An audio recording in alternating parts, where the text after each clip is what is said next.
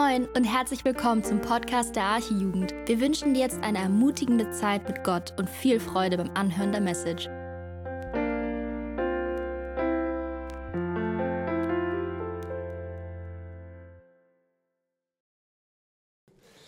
Ja, ich bin Niklas, für die, die mich vielleicht noch nicht kennen. Ähm, genau, bin 31 Jahre alt und ähm, ja, studiere gerade Medizin. Ähm, bin Krankenpfleger.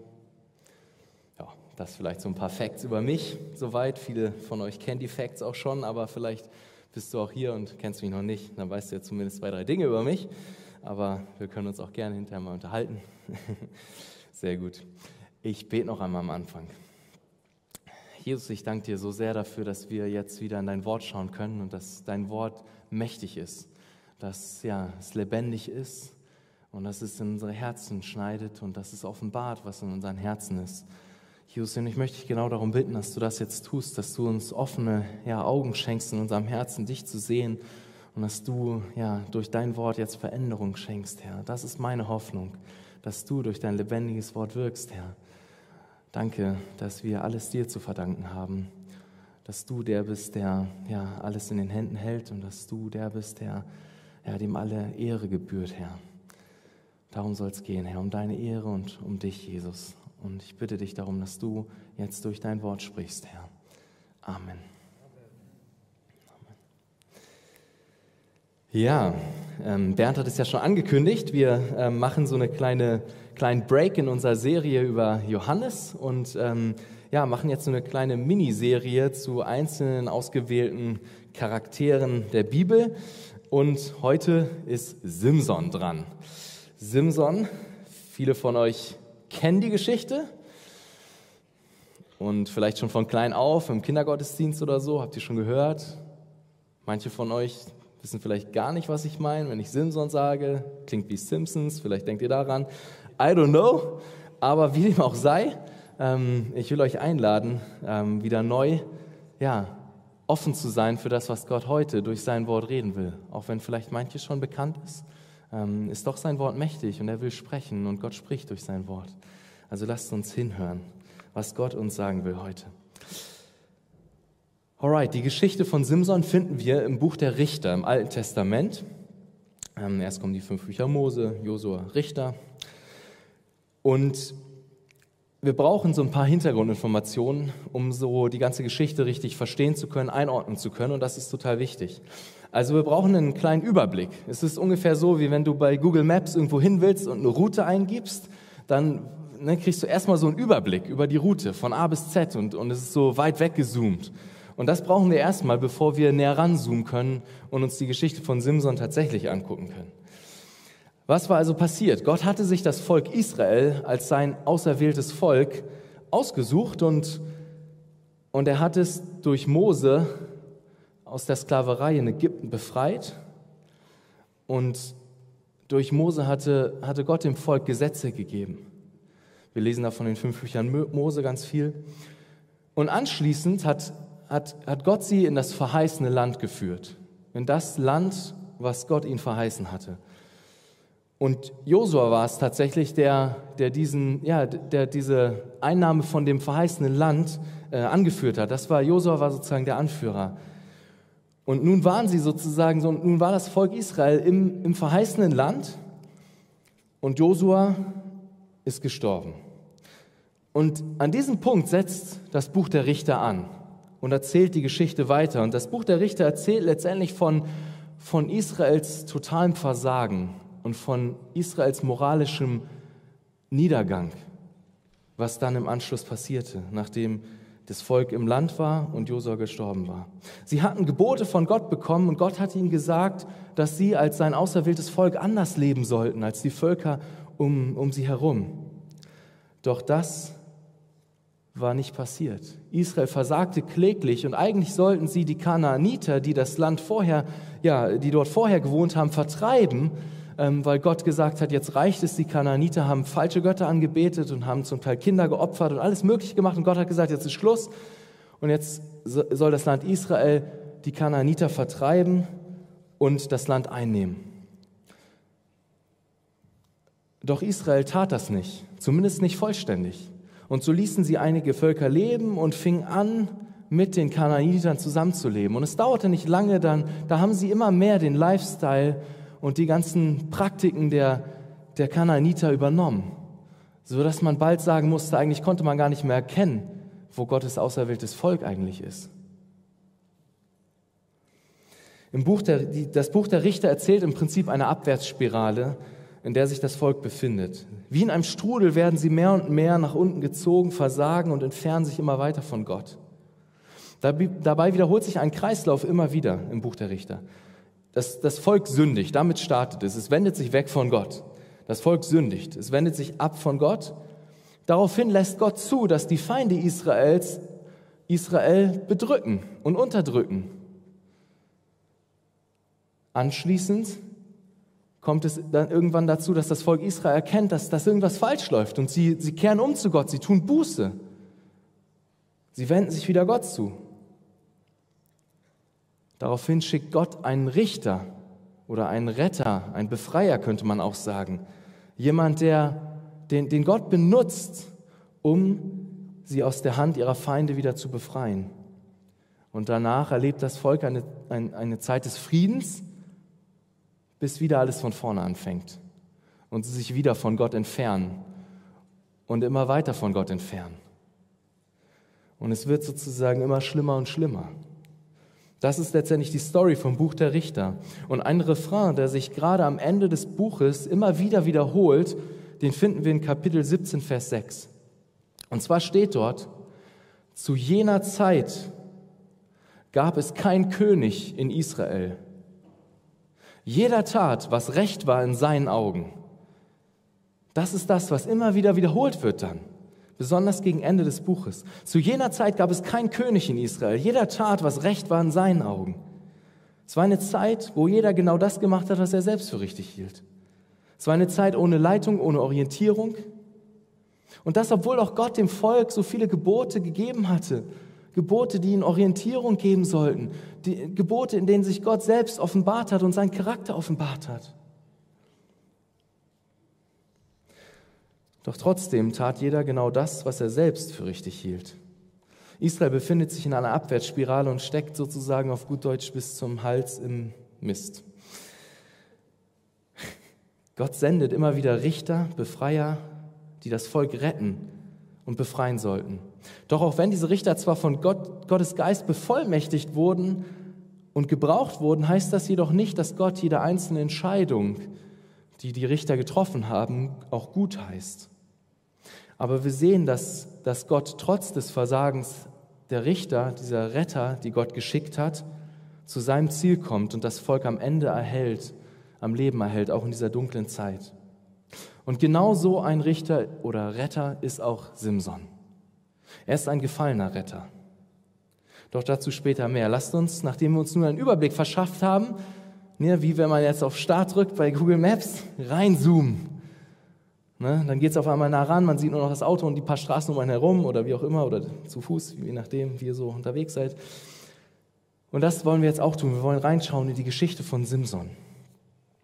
Lasst uns die Geschichte näher betrachten und ich habe dafür drei Punkte mitgebracht. Ähm, und wir wollen uns so anlang der Geschichte längs, längs hangeln. Und der erste Punkt ist Simson, ein starker Held. Zweitens, Simson, wieder nur ein Retter, der fällt. Und drittens, Simson, eine Vorausschau auf Jesus hin. Erstens Simson, ein starker Held. Zweitens Simson, wieder nur ein Retter, der fällt. Und drittens Simson, eine Vorausschau auf Jesus hin. Lasst uns starten mit dem ersten Punkt. Simson, ein starker Held. Wir lesen in Richter 13, also die Geschichte von Simson steht insgesamt in, Richter 13 bis 16, also die, die Kapitel dort. Und wir lesen in, in Richter 13 den ersten Teil ähm, der Geschichte rund um Simson. Es war eine besondere Geschichte in mancherlei Hinsicht. Die Geschichte startet nämlich mit einer vergleichsweise ausführlichen Beschreibung um die, rund um die Umstände ähm, rund um Simsons Geburt. Der erste Vers bereitet uns aber erstmal sozusagen die Bühne für all das, was dann folgt. Wir lesen in Vers 1. Und die Söhne Israels taten weiter, was böse war in den Augen des Herrn. Da gab sie der Herr 40 Jahre in die Hand der Philister.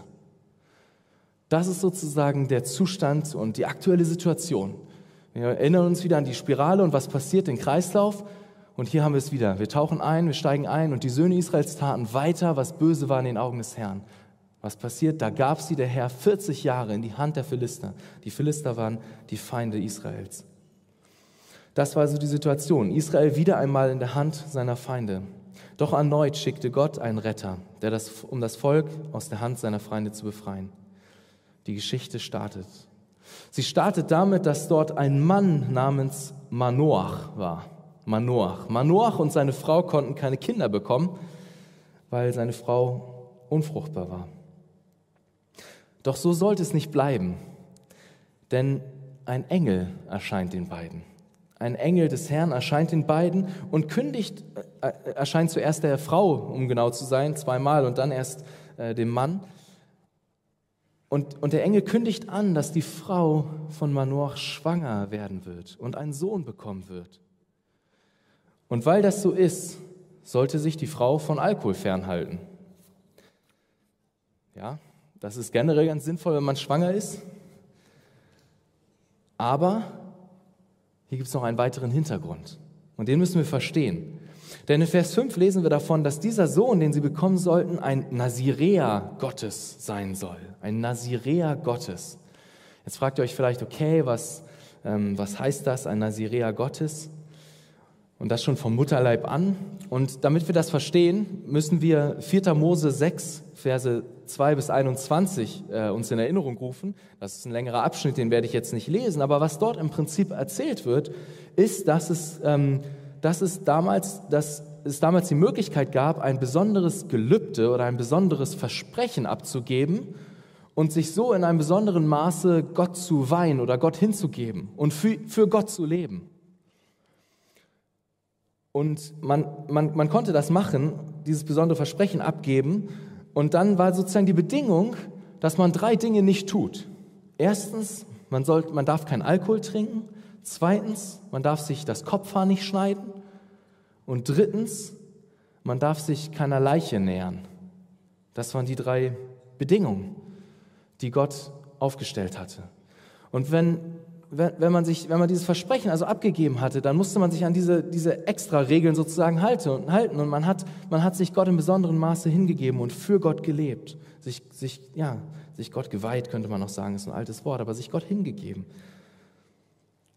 Sich Gott besonders zur Verfügung gestellt.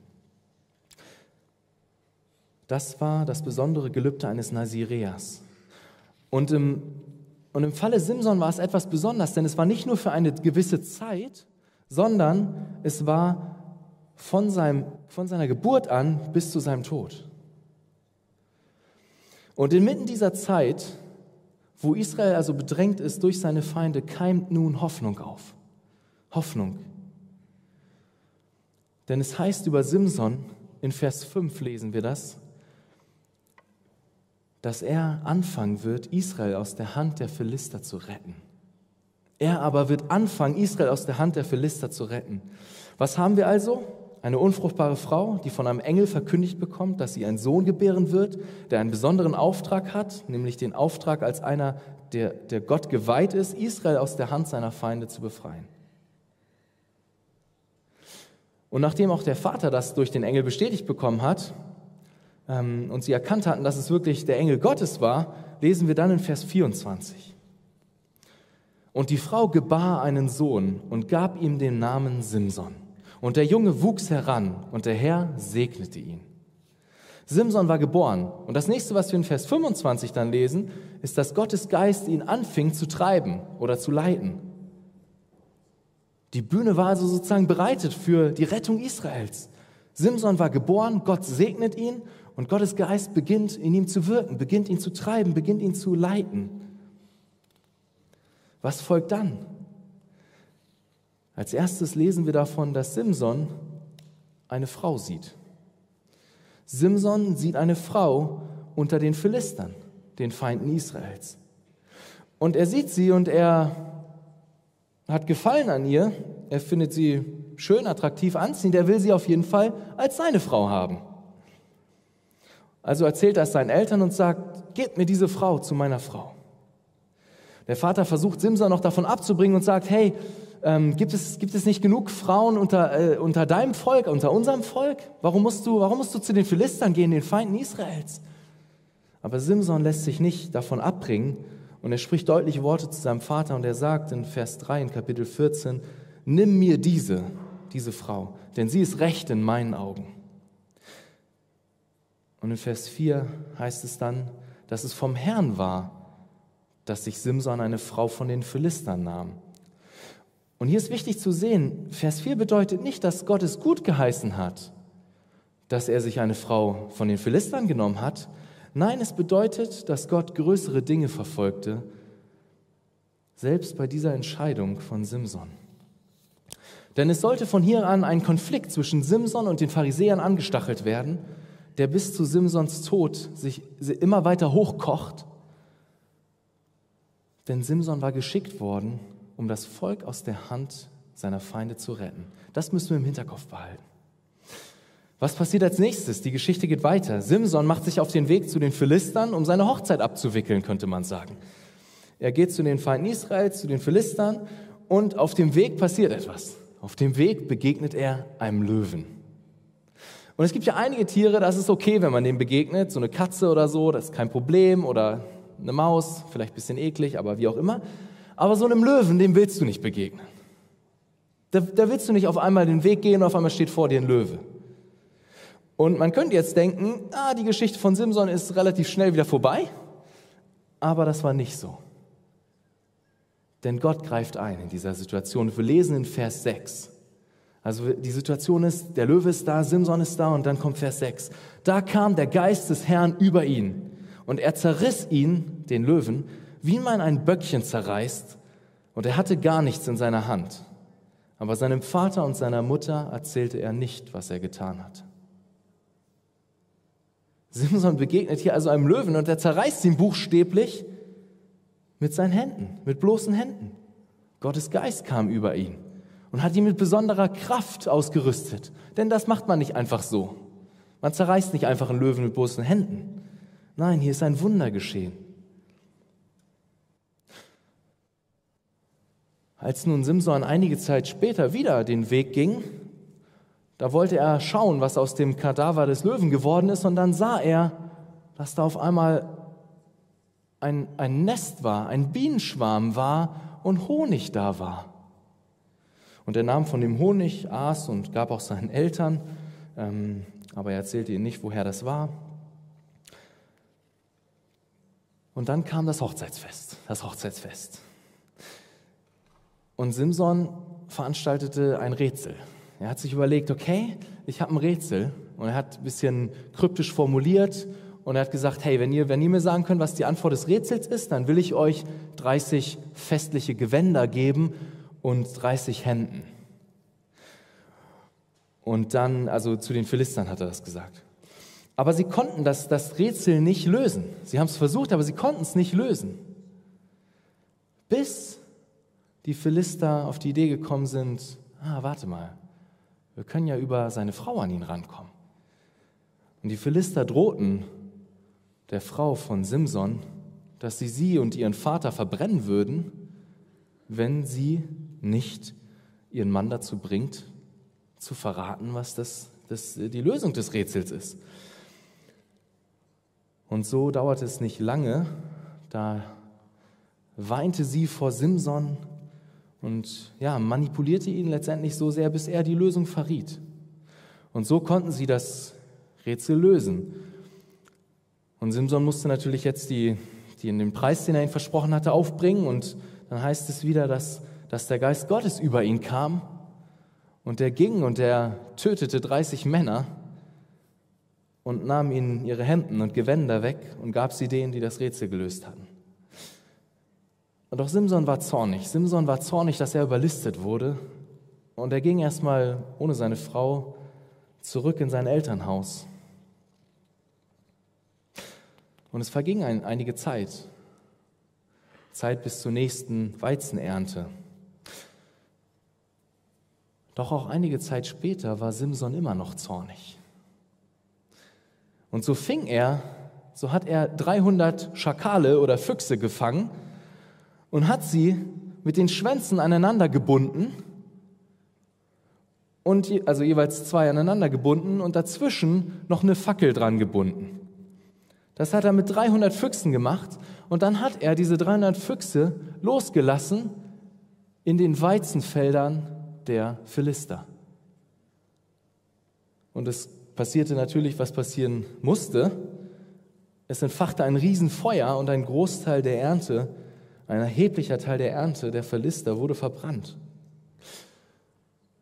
Dies wiederum, wir sehen hier, hier stachelt sich was hoch, ne? immer ist, das eine folgt auf das andere. Dies wiederum brachte nun die Philister dazu, sich zu rächen. Und so kamen sie zu Simsons Frau und ihrem Vater und machten genau das, was die Frau eigentlich abzuwenden versucht hatte, nämlich sie verbrannten sie mit Feuer.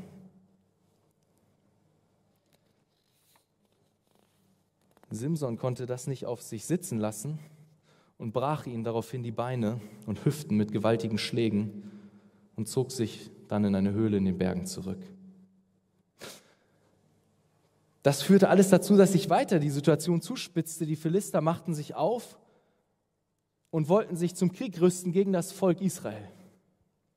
Und Israel sollte nun den Konflikt ausbaden, den Simson angestachelt hatte. Hört ihr mich eigentlich noch gut? Oder ich habe das Gefühl, es ist irgendwie aus, aber passt? Okay, alles klar. Sehr gut. Ähm, sorry. Das, das Volk Israel sollte sozusagen den Konflikt ausbaden, den Simson angestachelt hatte.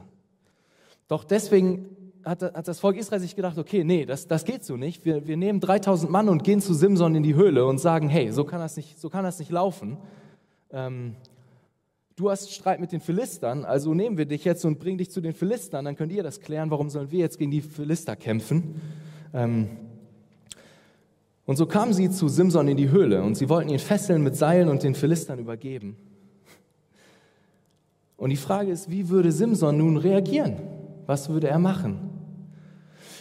Nun, Simson hat sich versichern lassen, dass sie ihn nicht töten werden, sondern ihn tatsächlich auch den Philistern übergeben werden. Und als sie ihm das zugesichert haben, hat er sich ergeben und er hat sich fesseln lassen und ähm, sie haben ihn gefesselt und sie haben ihn an die Philister übergeben. Und die Philister dachten nun, yes, wir haben gewonnen, wir haben, wir haben Simson, wir haben unseren Feind. Und sie fing schon an zu, zu jubeln und, und brachen in Jubel aus. Aber auch hier ist das nicht das Ende der Geschichte, denn Gott greift erneut ein. Und wir lesen wieder davon, dass der Geist des Herrn über Simson kam. Lasst uns lesen, was dann passiert. Richter 15, Verse 14 bis 17. Als er nach Lehi kam, da jauchzten ihm die Philister entgegen.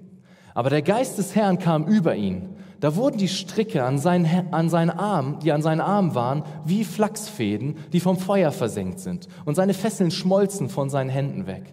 Und er fand einen noch frischen Unterkiefer eines Esels. Und er streckte seine Hand aus nahm ihn und erschlug damit tausend Mann. Und Simson sprach, mit dem Unterkiefer eines Esels erschlug ich einen Haufen, zwei Haufen. Mit dem Unterkiefer des Esels erschlug ich tausend Mann. Und es geschah, als er ausgeredet hatte, warf er den Unterkiefer aus seiner Hand und man nannte jenen Ort Ramat Lehi.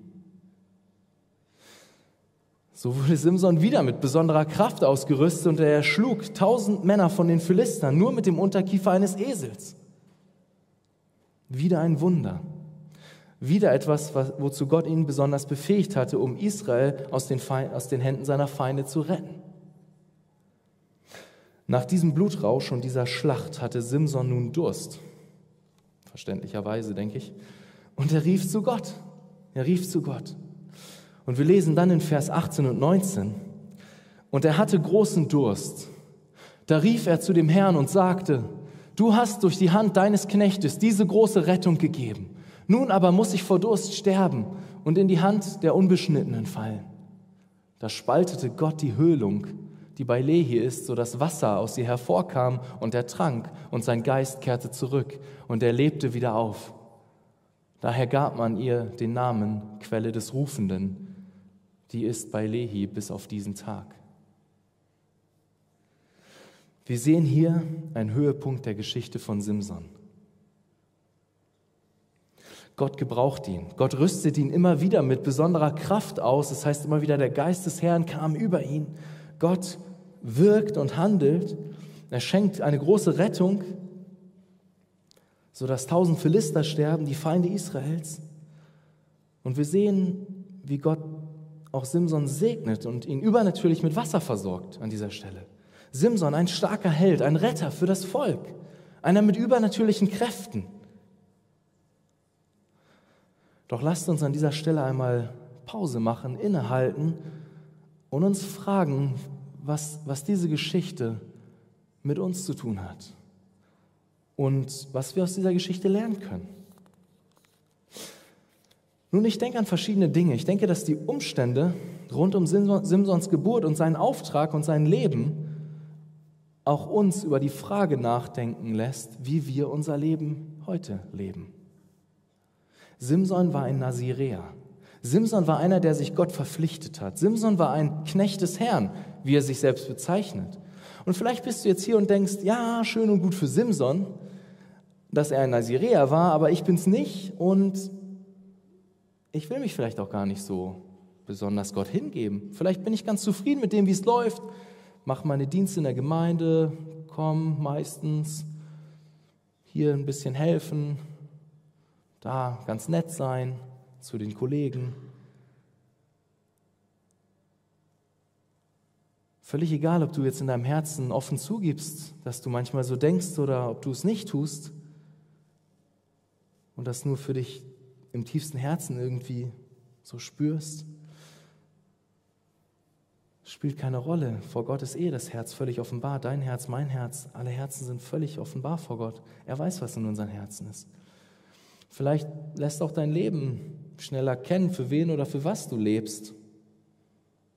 Vielleicht schaust du in dein Leben und erkennst, wofür du dein Geld ausgibst, womit du deine Zeit verbringst, was dir wirklich Freude bereitet. Und wenn du so merkst, wenn du so ehrlich bist, dann merkst du, wow, okay, das hat vieles recht wenig mit Gott zu tun. Nun, ich will dich herausfordern. Wir sind Simson ähnlicher, als wir vielleicht denken auf den ersten Blick. Simson bezeichnet sich als ein Knecht des Herrn. Wir sind Gottes Kinder. Amen. Wir sind seine geliebten Kinder. Das ist unsere Identität in Christus.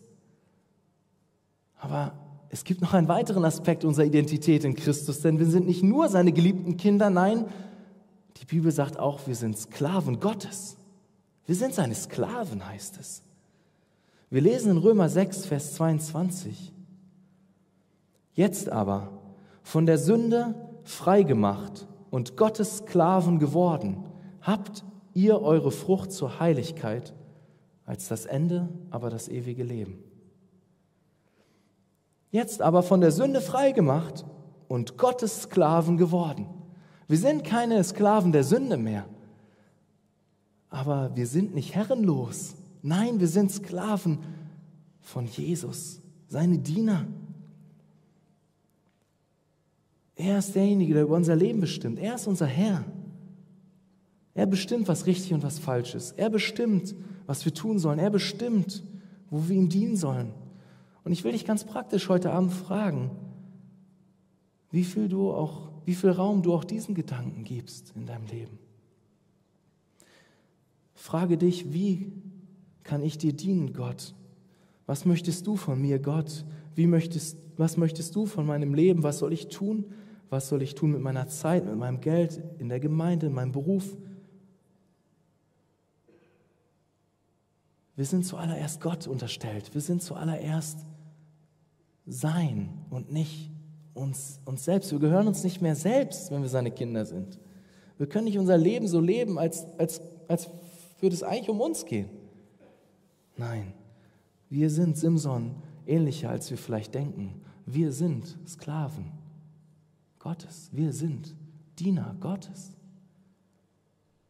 Ein Glück, dass wir das nicht nur sind, weil wir sind auch seine geliebten Kinder, aber wir sind auch sein, seine, seine Diener. Er ist unser Herr. Also denke nicht primär an dich und an das, wie du dir dein Leben planst und vorstellst oder was du gerne tun oder lassen möchtest, Nein, frage dich als einer, der zuerst Gott unterstellt ist, was will Gott von mir? Nicht nur in den großen Fragen, nicht nur vielleicht in der Frage, okay, welchen Beruf soll ich wählen oder was auch immer, sondern auch konkret im Alltag. Lebe in, auch, in, auch in diesem Aspekt deiner Identität. Doch wir sehen in Simsons Leben noch eine weitere Sache. Wir sehen, dass Simson von Gott mächtig gebraucht wurde und sich als Knecht Gottes sieht und gleichzeitig wächst doch in seinem Herzen und in seinem Leben etwas anderes. Wir haben es schon, schon gesehen, aber wir sehen später noch mehr davon. Wir sehen, dass Simson ein Problem mit Lust hatte. Dass Simson ein Problem mit sexueller Sünde hatte, mit sexueller Lust. Und das ist es, was in Simsons Herzen weiter und weiter wächst und was ihn auch letztendlich zu Fall bringt. Gleich am Anfang der Story sehen wir auch, dass Simson für sich selbst eine Frau von den Feinden Israels sucht. Eine Frau von den Philistern. Simson sah eine Frau, die recht war in seinen Augen, wie es in der Geschichte heißt. Und mit diesen Worten klingt der Refrain, den wir schon gehört haben, wieder an, zum ersten Mal. Denn es heißt ja, zu jener Zeit gab es kein König in Israel. Jeder tat, was recht war in seinen Augen. Jeder tat, was recht war in seinen Augen. Simson sagt, hier ist die Frau, die ist recht in meinen Augen. Simson nahm sich eine Frau von den Philistern und das, obwohl Gott doch in seinem Wort, in seinem Geboten klar etwas darüber gesagt hatte, wen er sich zur Frau nehmen konnte und wen nicht. In 5. Mose 7, Verse 3 und 4 lesen wir davon. Gott gibt hier durch Mose einen klaren Befehl, oder Gott gibt hier Mose und dem Volk einen klaren Befehl und er sagt, und du sollst dich mit ihnen, das sind die umliegenden Völker, nicht verschwägern. Du sollst deine Töchter nicht ihren Söhnen zur Frau geben, noch ihre Töchter für deine Söhne nehmen, denn sie würden deine Söhne von mir abwendig machen, dass sie anderen Göttern dienen. Und dann wird der Zorn des Herrn über euch entbrennen und euch bald vertilgen. Simson sollte sich keine Frau von den Philistern nehmen. Das war nicht Gottes Wille. Denn was würde passieren? Die Frauen der anderen Völker würden die Söhne aus dem Volk Israel verführen. Sie würden sie verführen dazu, Gott zu verlassen und lieber falsche Götter anzubeten.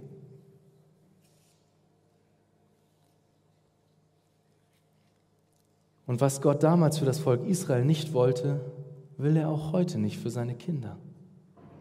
Am deutlichsten wird dies im Neuen Testament in 2. Korinther 6, Verse 14 und 15. Hier steht, nach der neuen Genfer Übersetzung, die etwas einfacher ist zu verstehen, macht nicht gemeinsame Sache mit Menschen, die nicht an Christus glauben und daher andere Ziele verfolgen als ihr. Oder haben Gerechtigkeit und Gesetzlosigkeit irgendwas miteinander zu schaffen? Gibt es irgendeine Gemeinsamkeit zwischen Licht und Finsternis? Irgendeine Übereinstimmung zwischen Christus und dem Verderber? Das ist der Teufel. Irgendetwas, was einen Gläubigen mit einem Ungläubigen verbindet? Krasse Worte, klare Worte, wichtige Worte für dich und für mich.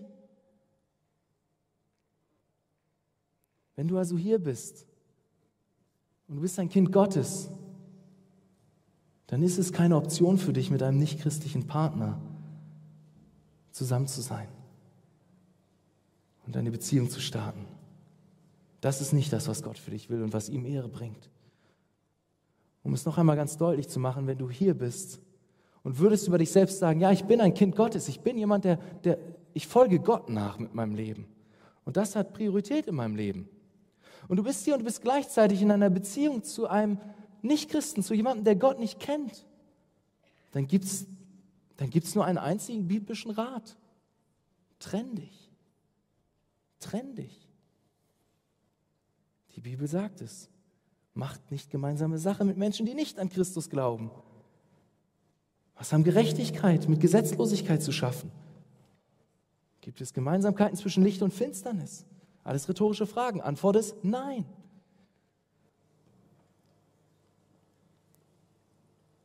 Wenn du versucht bist, vielleicht auch weil du schon lange Single bist, dann will ich dir auch hier an dieser Stelle ernst ins Leben rufen. Mach keine Kompromisse. Denn leider passiert genau das, wovon 5. Mose 7 erzählt, auch nur zu häufig heutzutage, dass da jemand ist, der folgt Jesus nach und dann kommt eine nicht-christliche Beziehung und zack, wird der Glauben nach und nach über Bord geworfen. Gott will es nicht. Es ist nicht sein Wille für dich. Und das können wir auch sehen und lesen und, und daran werden wir erinnert durch die Geschichte von Simson. Wir sehen außerdem später, wie ich schon erwähnt hatte, wie Lust und sexuelle Lust in Simsons Leben um sich greift und ihn dann auch zu Fall bringt.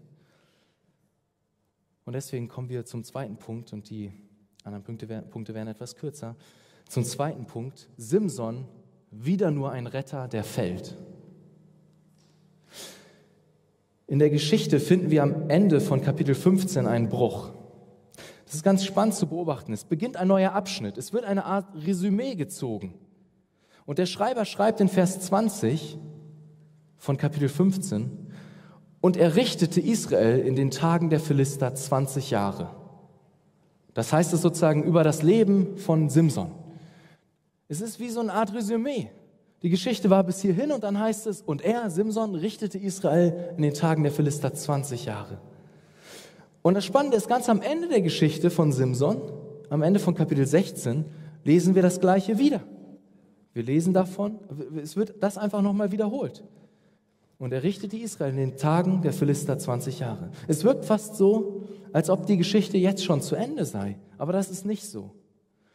Denn diese beiden Sätze unterteilen sozusagen die Geschichte in zwei Abschnitte. In einen Abschnitt, den wir uns bis jetzt angeguckt haben und in einen Abschnitt, der jetzt noch kommt. Im ersten Abschnitt läuft alles, fast alles ziemlich gut. Gott gebraucht Simson. Das heißt häufiger, dass der Geist des Herrn über Simson kommt. Doch im zweiten Abschnitt lesen wir davon nichts mehr. Es wird nicht einmal mehr erwähnt, dass der Geist Gottes über ihn kommt. Wir lesen vielmehr davon, dass Gott ihn verlässt. Doch was war passiert? Wie geht es weiter in unserer Geschichte? Am Anfang von Kapitel 16 lesen wir davon, dass Simson eine Prostituierte sah in Gaza. Und er ging zu ihr und hatte Sex mit ihr. Daraufhin kamen die Einwohner, die Gaziter, in der Nacht zu ihm und lauerten ihm auf, um ihn zu töten. Doch Simson stand um Mitternacht auf und floh aus der Stadt. Und er floh aus der Stadt, indem er das ganze Stadttor mit sich nahm. Er floh aus der Stadt, nahm das Stadttor, riss das aus den Befestigungen. Ich meine, die Dinger damals, die waren groß. Das war nicht so eine einfache Tür hier, die man mal kurz aus den Angeln hebt. Das war ein riesiges Stadttor.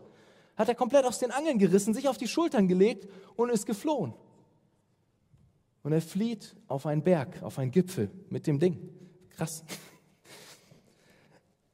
Simson hatte immer noch übernatürliche Stärke, auch wenn es hier, wie ich schon erwähnt habe, nicht mehr heißt, dass der Geist Gottes über ihn kam.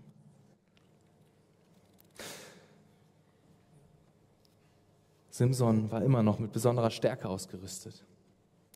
Und was danach folgt, ist nun der endgültige Fall von Simson. Das endgültige Versagen von Simson. Es startet alles wieder einmal mit einer Frau.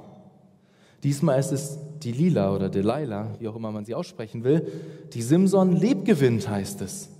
Aller Wahrscheinlichkeit nach wieder eine Frau der Philister. Und so kamen die Philister wieder zu der Frau und versprachen ihr, ne, es wiederholen sich manche Dinge, und sie versprachen ihr eine große Summe Geld, wenn sie doch ihren Mann dazu bringen würde, Simson dazu bringen würde, das Geheimnis seiner großen Stärke preiszugeben.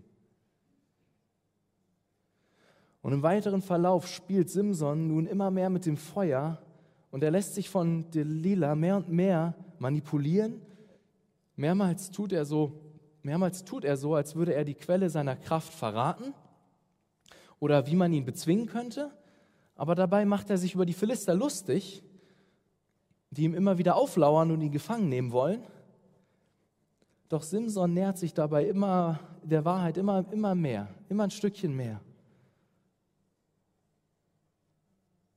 Bis er letztendlich den vielen Versuchen von seiner Frau nachgibt und sein Herz ausschüttet und verrät, warum er so stark ist. Nämlich, dass er so stark ist, weil seine, weil seine Kopfhaare niemals rasiert wurden. Weil er die Kraft lag jetzt nicht in seinen Haaren, versteht das nicht falsch, sondern in dem, wofür die Haare standen, nämlich dass er ein Geweihter Gottes war. Und so lässt Delila ihren Mann auf ihrem Schoß einschlafen, ruft jemanden von den Philistern, um, der ihm dann die Haare abschneidet im Schlaf. Und dann lesen wir in Vers 20 und 21. Jetzt kommt es, 20 und 21. Da sprach sie zu ihm, Philister über dir, Simson. Als er nun von seinem Schlaf erwachte, dachte er, ich komme davon wie immer, wie es die Male davor schon war. Ich komme davon wie immer und brauche mich nur freizuschütteln. Er wusste aber nicht, dass der Herr von ihm gewichen war. Aber die Philister nahmen ihn fest und stachen ihm die Augen aus. Und sie führten ihn nach Gaza hinab und banden ihn mit zwei ehernen Ketten. Und er musste im Gefängnis die Mühle drehen. Da war Simson nun, von seiner Frau verführt und verraten. Der Herr war von ihm gewichen. Er war ohne seine Augen in einem Gefängnis der Philister und er musste Sklavenarbeit verrichten. Simson war gefallen. Simson hatte nun endgültig das Gelübde seines Lebens gebrochen. Er hatte sich sein Kopfhaar abschneiden lassen. Was können wir aus der Geschichte von Simson noch lernen? Lass uns noch mal inhalten, bevor wir dann am Ende den Rest noch lesen. Nun, es heißt in der Geschichte von Simson, gerade bei seiner ersten Frau, dass er die Frau für sich haben wollte. So, so steht es dort. Und hier klingt schon etwas an von dem, was, was Simson letztendlich zu Fall gebracht hat. Hier klingt etwas an von dem, was sexuelle Lust letztendlich ausmacht. Lust hat sich selbst und die eigene Befriedigung im Blick. Lust ist nicht damit beschäftigt zu geben, sondern zu nehmen. Sexuelle Lust ist es, die Simson letztendlich zu Fall gebracht hat. Und sexuelle Lust und sexuelle Sünde können ganz unterschiedlich dabei aussehen. Selbstbefriedigung ist ein Thema. Sexuelle Sünde. Wo Lust sozusagen die, die, die, die Quelle ist, die, die Kraft im Herzen sozusagen. Selbstbefriedigung bei Männern, bei Frauen ein häufiges Thema. Auch Pornografie ist oft nicht weit weg. Lust kann aber auch in sexuellen Fantasien ausgelebt werden. Vielleicht angestachelt dadurch, dass man Liebesfilme guckt oder Liebesromane liest. Lust herrscht da, wo ein Paar, welches noch nicht verheiratet ist, Sex miteinander hat oder irgendwas, was in die Richtung geht. Auch sich sexuell zu berühren oder sich gegenseitig zu befriedigen vor der Ehe ist eine Form der sexuellen Sünde, die Gott nicht ehrt. Die Bibel macht es einfach und sagt in 1. Thessalonicher 4, Vers 3, denn dies ist Gottes Wille, Doppelpunkt, eure Heiligung, dass ihr euch von Unzucht fernhaltet.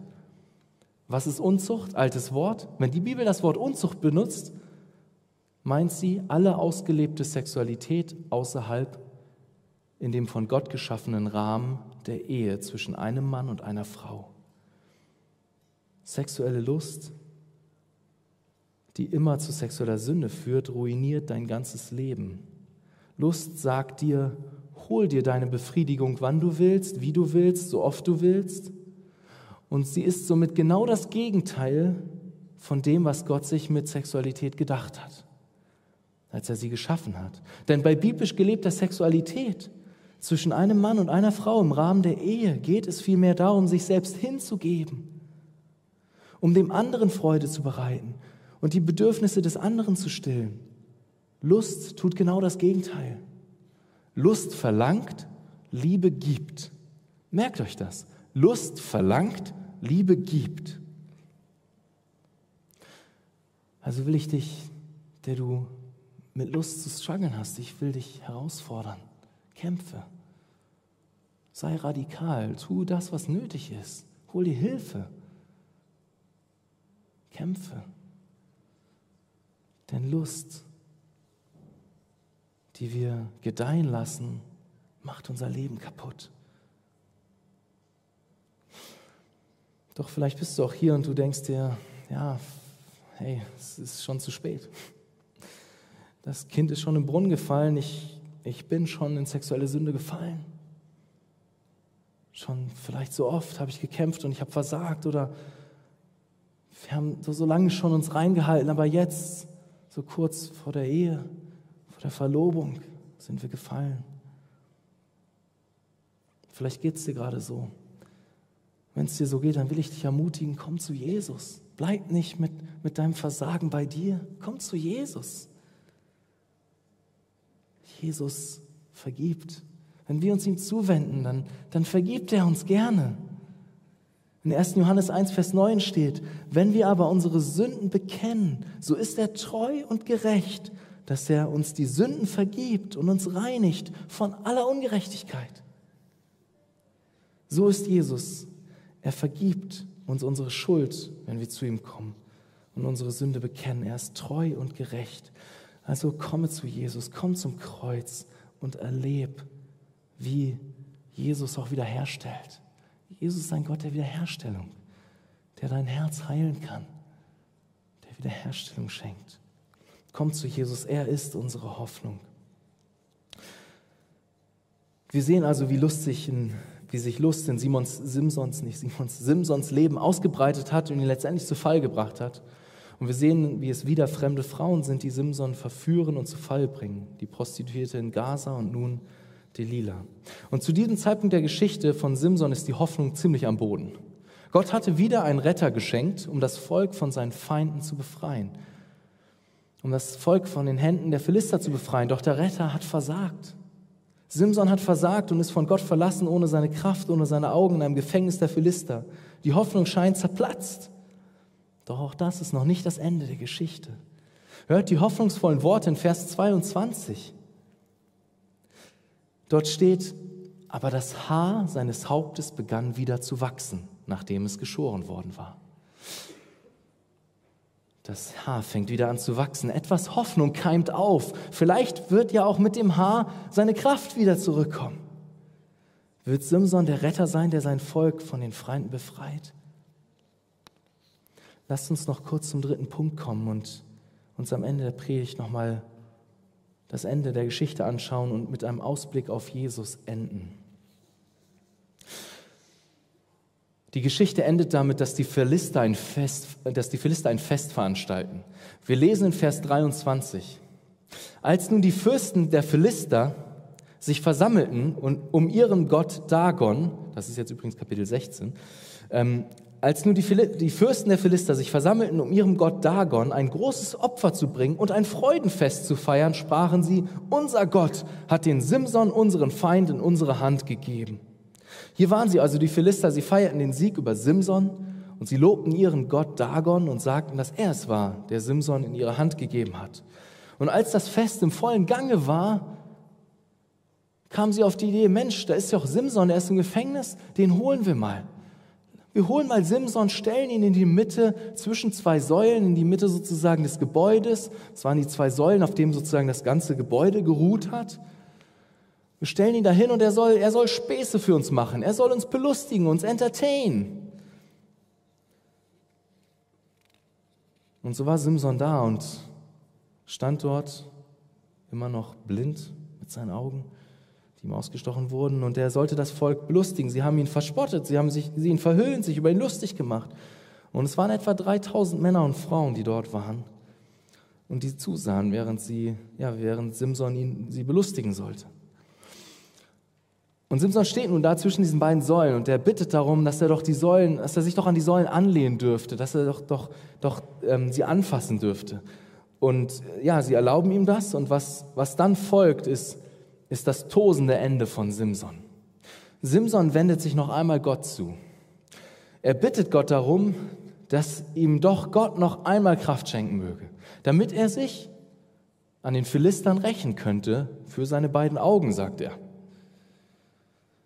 Er bittet Gott darum, angetrieben von persönlicher Rache, bittet Gott, er bittet Simson Gott darum, ihm doch noch einmal Kraft zu schenken. Simson umfasst nun die beiden Säulen, die das ganze Gebäude hielten und stemmte sich mit aller Kraft dagegen. Und dann lesen wir Vers 30. Und Simson sprach, meine Seele sterbe mit den Philistern. Dann neigte er sich mit seiner ganzen Kraft. Da fiel das Haus auf die Fürsten und auf alles Volk, was darin war, so dass die Zahl der Toten, die er in seinem Sterben tötete, größer war als die Zahl derer, die er während seines Lebens getötet hatte. Das war's nun. Simson war tot. Er hatte sein Leben dafür verwendet, sich zu rächen, und mit seinem Tod hatte er eine große Anzahl von Philistern mit in den Tod gerissen. Unter den Trümmern des Hauses lag Simson nun begraben zwischen all dem Schutt, den Trümmern und überall um ihn herum eine große Anzahl seiner Feinde. Simson war der Retter Israels, den Gott geschickt hatte, doch Simson konnte das nicht wirklich tun und er versagte. Simson versagte, er ist gefallen. Und doch gebraucht ihn Gott am Ende nochmal, um einen großen Sieg über die Philister zu erringen. Mit seinem Leben, aber vielmehr mit seinem Tod tötete er die Feinde Israels. Und diese ganze Geschichte erinnert uns noch an jemand anderen. An jemand anderen, dessen Geburt auch von einem Engel angekündigt wurde. An jemand anderen, der sein Leben in Hingabe zu Gott und in Gehorsam gegenüber Gott gelebt hat, doch nicht so wie Simson, nein, sondern in perfektem Gehorsam, in völliger Hingabe Gott gegenüber. Jemanden, der in allem versucht wurde und dennoch ohne Sünde blieb. An jemanden, der durch sein Leben, aber vor allen Dingen durch seinen Tod seine Feinde besiegt hat. Von wem rede ich? Ihr könnt es euch wahrscheinlich schon denken, ich rede von Jesus. Jesus, dem besseren Simson. Jesus, dem vollkommenen und endgültigen Retter. Jesus kam auf diese Erde. Er lebte ein perfektes Leben und er starb am Kreuz und besiegte so die Sünde und den Tod und den Teufel. Jesus besiegte unseren wahren Feind, nämlich die Sünde am Kreuz, hat Jesus für deine und für meine Schuld ein für alle Mal bezahlt. An meiner Stelle, an deiner Stelle hing er dort stellvertretend an dem Kreuz als wahrer Gott und wahrer Mensch, damit du und ich Vergebung haben für unsere Schuld, wenn wir an ihm glauben. Am Ende des Buches Richter bleibt immer noch diese sehnsüchtige Erwartung eines Retters, der wirklich befreien kann. Doch wir kennen das Ende der Geschichte schon. Wir wissen, dass Gott letztendlich Jesus, seinen Sohn, sandte als Retter für diese Welt. Jesus ist der bessere Simson. Deswegen habe Mut und schau auf Jesus, dein Retter. Schau nicht auf deine Sünde, schau auf Jesus. Ich will dich ermutigen, komme zu ihm, vertraue ihm dein Leben an, tue Buße, wende dich von Sünde ab, wende dich Jesus zu. Er ist der Retter, der ein für alle Mal kam und für die Sünde starb. Jesus hat am Kreuz all unsere Feinde besiegt. Er hat die Sünde besiegt, den Tod besiegt, den Teufel besiegt. Das, was uns wirklich gefährlich werden kann. Wir haben also gesehen, dass Simson als ein Retter eingesetzt wurde, um das Volk Israel von seinen Feinden zu befreien. Simson war mit besonderer Stärke gesegnet und hat sich Gott hingegeben. Doch sexuelle Lust und Frauen, die Gott nicht kannten, brachten ihn letztendlich zu Fall. Doch diese Sachen und diese Sachen werden auch dich und mich zu Fall bringen, wenn wir ihnen Raum geben in unserem Leben. Doch am Ende benutzt Gott Simson, um mit seinem Tod einen großen Sieg über die Feinde Israels zu erringen. Doch die, wahre, doch die Geschichte von Simson lädt uns ein, vorauszublicken, weiterzuschauen auf Jesus hin, auf Jesus, den wahren Retter, den, der am Kreuz unseren größten Feind besiegt hat. Amen. Lass mich noch beten. Jesus, ich danke dir für deine Größe und ich danke dir dafür, dass du der Retter bist, Herr. Dass du der Retter bist. Und dass du wirklich unsere Feinde zerstört hast am Kreuz, Herr. Hast du gesiegt, du hast den Tod besiegt, den Teufel, die Sünde, Herr. Danke dafür. Danke, dass wir in der Geschichte von Simson ein Bild sehen hin auf dich, den wahren und vollkommenen Retter. Jesus, ich bitte dich darum, dass du uns hilfst, Herr, dir nachzufolgen, gegen Sünde zu kämpfen, zu leben als deine Diener, als deine Sklaven, aber doch auch als deine geliebten Kinder und im Vertrauen und im Blick auf dich und dein Kreuz, Jesus. Das ist das Zentrum unseres Lebens, dein Evangelium, das Kreuz, Jesus. Dafür danken wir dir. Amen.